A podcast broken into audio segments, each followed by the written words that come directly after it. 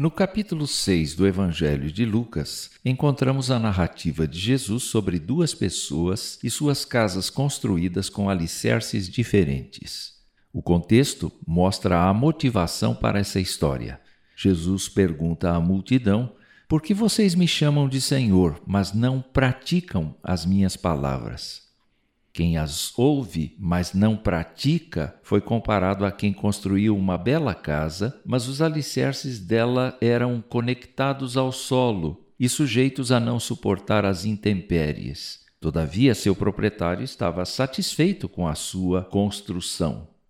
Quem ouve a Jesus e seus ensinos e os pratica cotidianamente foi comparado àquele outro que também construiu uma bela casa, mas cavou uma vala profunda até chegar na rocha e ligar os alicerces nela. O evangelista Lucas fala de uma enchente que assolou as duas casas. Nenhum dos proprietários ficou livre da invasão da água e das forças do rio. Mas quando tudo passou a casa sobrevivente estava em pé graças à sua conexão profunda com a rocha.